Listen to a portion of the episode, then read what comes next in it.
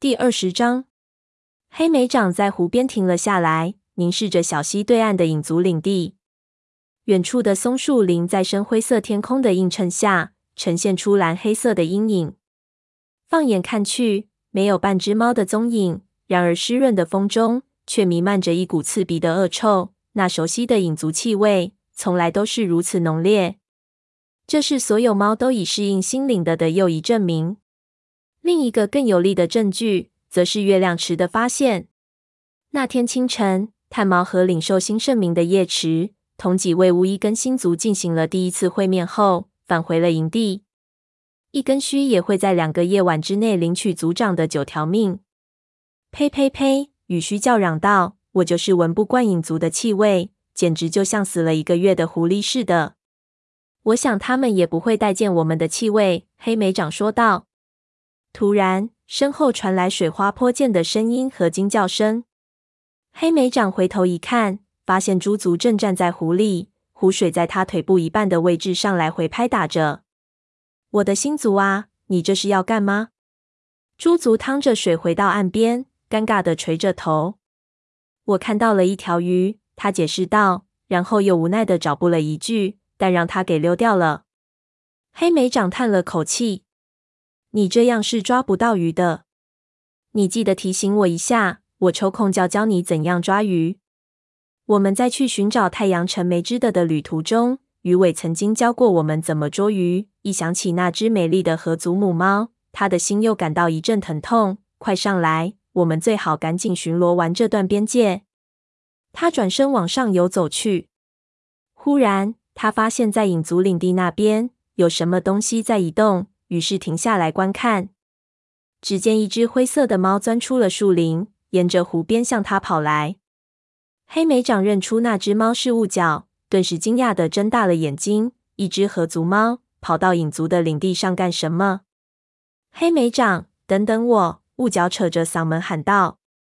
他如履平地的冲过小溪，气喘吁吁的跑到黑莓长面前。猛然刹住了脚步，我有话要立刻和火星说。猪族向前一步，颈上的毛都炸开了。你来我们这里想干什么？是啊，咱们快赶走他！雨须也咆哮着说。黑莓长急忙朝那两位年轻武士摆摆尾巴，说道：“我们不会赶走他。这位是雾角，想起来了吗？他可一直是雷族的好朋友。谢谢你。”黑莓长雾角低头表示致意，从他那惊慌失措的眼神中可以知道，他一定是看到了什么可怕的事情。请马上带我去见火星。好吧，黑莓长实在想不出到底是什么事如此紧急，但他十分清楚，雾角绝对不是那种遇到一点点小事都会大惊小怪的猫。你们两个继续巡逻，他对猪族和雨须说道，小心两脚兽。还有。快走到枯树附近时，要确认影族的气味标记没有越过边界。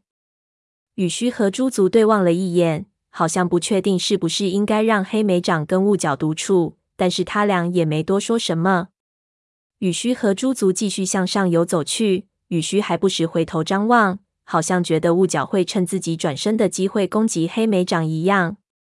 出什么事了吗？带着雾角超近到回雷族营地时。黑莓长好奇地问道：“你很快就会知道。”雾角阴沉着脸说：“黑莓长，我们能不能再快点啊？”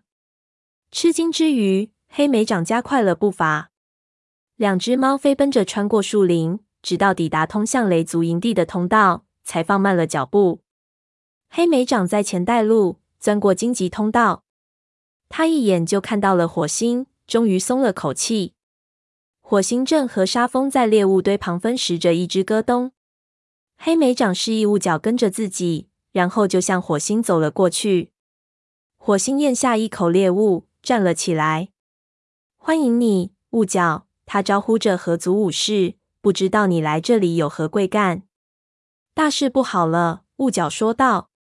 火星的耳朵抽动了一下，沙蜂也好奇的抬起头来。恐怕整个猫族都有麻烦了。雾角继续说道。稍等，火星打断了他的话。最好让橙猫和绝猫也来听听。黑莓长，你能去把他俩叫过来吗？黑莓长跑向武士巢穴。他从外面的树枝间挤了进来，发现绝毛正蜷伏在立伟身边，便上前猛地戳了他一下。绝毛抬起头，不解地问道：“你怎么了？”火星叫你过去。”黑莓长说道，“你看到陈毛没有？”绝毛摇了摇头，但正在几尾之外和亮星说着话的云尾却抬起头说道：“他和香微云在育婴室里。”谢谢。黑莓长退了出去，穿过空地朝荆棘丛奔去。他刚来到入口处，正碰上陈毛。看到黑莓长，陈毛好奇地竖起了双耳。火星找你。黑莓长再次解释道：“河族的雾角来了。”他说出大事了。这位暗棕色虎斑武士眯缝起双眼，跟着黑莓长走向猎物堆。绝毛也刚刚抵达这里。现在，火星朝雾角挥挥尾巴，说道：“告诉我们到底是怎么回事。”雾角已经稍微恢复了镇静，但仍满脸焦虑。他说道：“三天前的夜里，我在返回营地的路上。”在小岛对面的湖边看到了两只猫。当时雨下得很大，所以我不能理解他们为什么要待在那个没有遮蔽的地方。我正要命令他们返回营地，却突然认出了他们。说到这儿，他停了下来，两只爪子深深地嵌入到的里。然后呢？火星追问道。其中一位是鹰霜，雾角回答道。他痛苦地吞了一口口水。仿佛喉咙里卡了一根硬物一般。另一位是泥长。什么？陈毛叫喊起来。黑莓长不由心里一紧。鹰霜和风族前任副族长怎么会在一起呢？还没等我到他们跟前，泥长就已经朝他自己的领地跑去。雾角继续说道，但并不是被鹰双给赶走的。他们一直在说话，我感觉他们已经认识很久了。在那之前。我就一直怀疑鹰双经常在晚上偷偷溜出营地。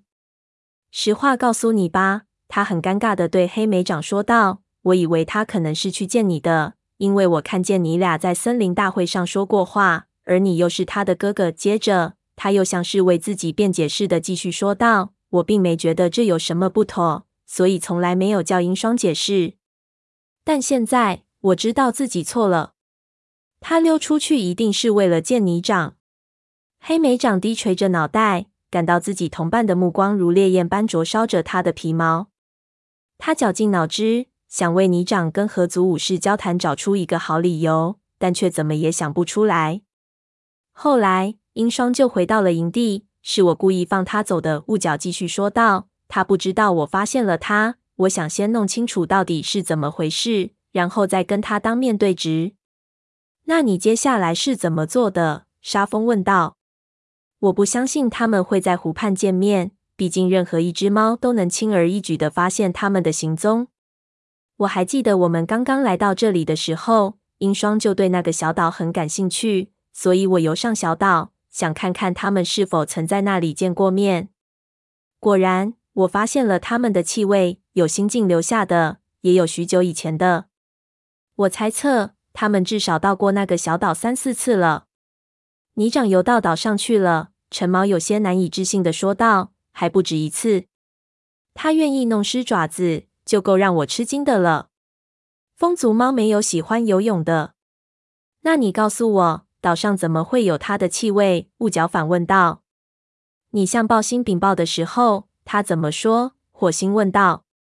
雾角看上去有些不自在。“我还没有告诉他。”他承认道。鹰双是一位非常称职的武士，也深受河族猫欢迎，特别是那些年轻的猫。有些河族猫认为，即使我从两角兽的魔掌下逃了出来，也应该由鹰双继续担任副族长，这都不算什么秘密了。我担心，如果告诉爆星，他会认为我觉得鹰双是威胁，故意给他找茬。此外，除了和另一个族群的猫谈话之外，我也没有看到他做错任何事。所以我决定暗中监视他，查清他跟泥长见面的原因。现在你查清了？绝毛追问道。火星眯起眼睛说道：“是的。你现在跑到这里来，肯定不会是因为三天前的夜里见到他俩见面的事。到底发生了什么事？今天早上，鹰双提出带领黎明巡逻队出去巡视，雾角回答道。他选了三只猫跟他同行，这三只猫都是最拥护他，认为他能升任副组长的心腹。结果一直到现在，他们都没有回来。黑莓长抬头仰望天空，太阳被雨云遮住了。不过他猜测，过不了多久，太阳就会落山了。黎明巡逻队要么是已经彻底迷路，要么是巡逻结束后，他们根本就没有打算返回。也许他们只是找到了一个猎物丰盛的地方，开始狩猎罢了。火星假设道。而且他叫上朋友和自己一起巡逻，这也无可厚非啊。沙风公允地补充了一句：“你们没懂我的意思。”雾角说道。正午的时候，他们还未返回，我便尝试着追踪他们的气味。我的意思是，他们这次黎明巡逻显然没有按照往常的路线。他们该不会是跑到小岛上去了吧？陈毛问道。我一开始也是这么想的，不过当我循着他们留在营地外面的气味追踪时，发现气味一直通往影族的领地。黑莓长顿时觉得自己身上的每一根毛发都竖立了起来。他们跑到影族领地，这还能怎么解释呢？我知道雷族没有牵涉其中，所以才直接来这里求助。雾角补充说道。影族的巡逻队差点就发现我，幸亏我及时跑到了边界，才没有被他们捉住。火星，我确信鹰双卷入了袭击风族的阴谋之中。火星那双绿眼睛露出沉思的神情，或许也有其他的可能。还能有什么可能？雾角着急的说道。大家都知道，高星选择一根须做继任者的时候，你长大发雷霆。你真的认为他会忍下这口气吗？等等，绝毛突然跳起来说道：“叶池现在已经找到了月亮池，一根须很快就会从星族那里得到九条命。如果你长想要夺权篡位，就必须在那之前发动袭击。这意味着他今晚就会行动。”黑莓长嘶哑的说道：“火星，你一定要想办法制止他们。”雾角敦促道。火星的脚爪不停的抓挠着地面。“你为什么来找我？”为什么不去找你自己的族长呢？暴星只会怀疑我想找鹰双的麻烦，他也不会做任何事来帮助风族。可一根须是你的朋友，他现在是风族族长，自然要负责起保卫风族的重任。他不能一遇到麻烦就指望雷族去救他。火星低下头去，四爪深深地插入地面，然后他抬起头说道：“但你没有说错。”我们不能坐视不管。雷族会派一支巡逻队到风族营地去看看。我也会召开会议，警告众猫加强防范。有必要这么做吗？黑莓长觉得火星有点小题大做。火星盯着他看了许久，然后说道：“我们不确定他们是否计划袭击我们。我和大家一样，希望不会出现这种情况，但我们经受不起这样的风险。”说完。他跳起身，穿过空地，沿着落石堆登上高石台。所有能够独自狩猎的猫，快来集合，参加族群会议！他大声说道。云尾、亮星和利维走出了武士巢穴。过了一会儿，金花领着长尾也缓缓加入了其他猫的行列。炭毛也从巢穴中走了出来，身后跟着叶池。由于震惊。这只年轻的虎斑猫眼睛瞪得溜圆。松鼠飞、蜡毛和次长叼着新捕到的猎物进入营地，听到族长的呼唤，就都停下来，将猎物扔到猎物堆里，跑过去加入族猫的行列中。雷族同胞们，火星高声说道：“雾角带来消息说，泥长和鹰双正计划袭击风族。我将带一支巡逻队去风族营地查看一番。”所以，我们每一只猫都要保持警惕，以防他们偷袭我们。另外，影族也很有可能参与了此次行动。在场的猫大为震惊，开始交头接耳。黑莓长觉得他的同伴们一边说着悄悄话，一边在打量自己。只因为他和鹰双有着同一个父亲，所以大家就把鹰双的罪行算到自己头上。他也不敢去看松鼠飞。害怕看到他的眼睛里流露出轻蔑的神色。云尾，你和亮星负责守护营地。火星继续说道：“次长，你带两只猫去监视影族的边界。如果发现了他们的武士，就跟过去。如果寡不敌众，千万别随便发动攻击。次长点了点头，召集来松鼠飞和蜡毛。火星正准备从高石台上跃下，但还没来得及迈步，炭毛就走到众猫身前。火星，有件事你应该知道。叶池跟我说了他的一个梦，可能与这次阴谋有关。好吧，火星示意他的女儿向前。你说吧，叶池。在梦里，我看到湖水染成了一片血红，还听到了一个声音。年轻的母猫开始讲述梦境。那个声音说，在和平降临之前，鲜血将四处喷涌，湖水将变得一片血红。就这些吗？火星追问道。没说是谁在流血，或者是什么时候的事。叶池摇了摇头。不过，这足以说明要大难临头了。炭毛说道：“如果我是你，我会认真对待这次袭击的。这是你长在风族篡位的最后机会。他要趁一根须还只有一条命的时候发动叛乱。”说的对。火星跳下高石台，说道：“我们这就动身。”黑莓长跟在族长身后。从次长身边经过时，忍不住瞥了一眼松鼠飞。他原以为松鼠飞会显出得意洋洋的神情，毕竟现在看来，他对银霜的看法是对的。可是他却从松鼠飞的目光中看到了悲悯之情。火星穿过树林，奔向风族边境时，他那副愁容始终徘徊在黑莓长的脑海中，挥之不去。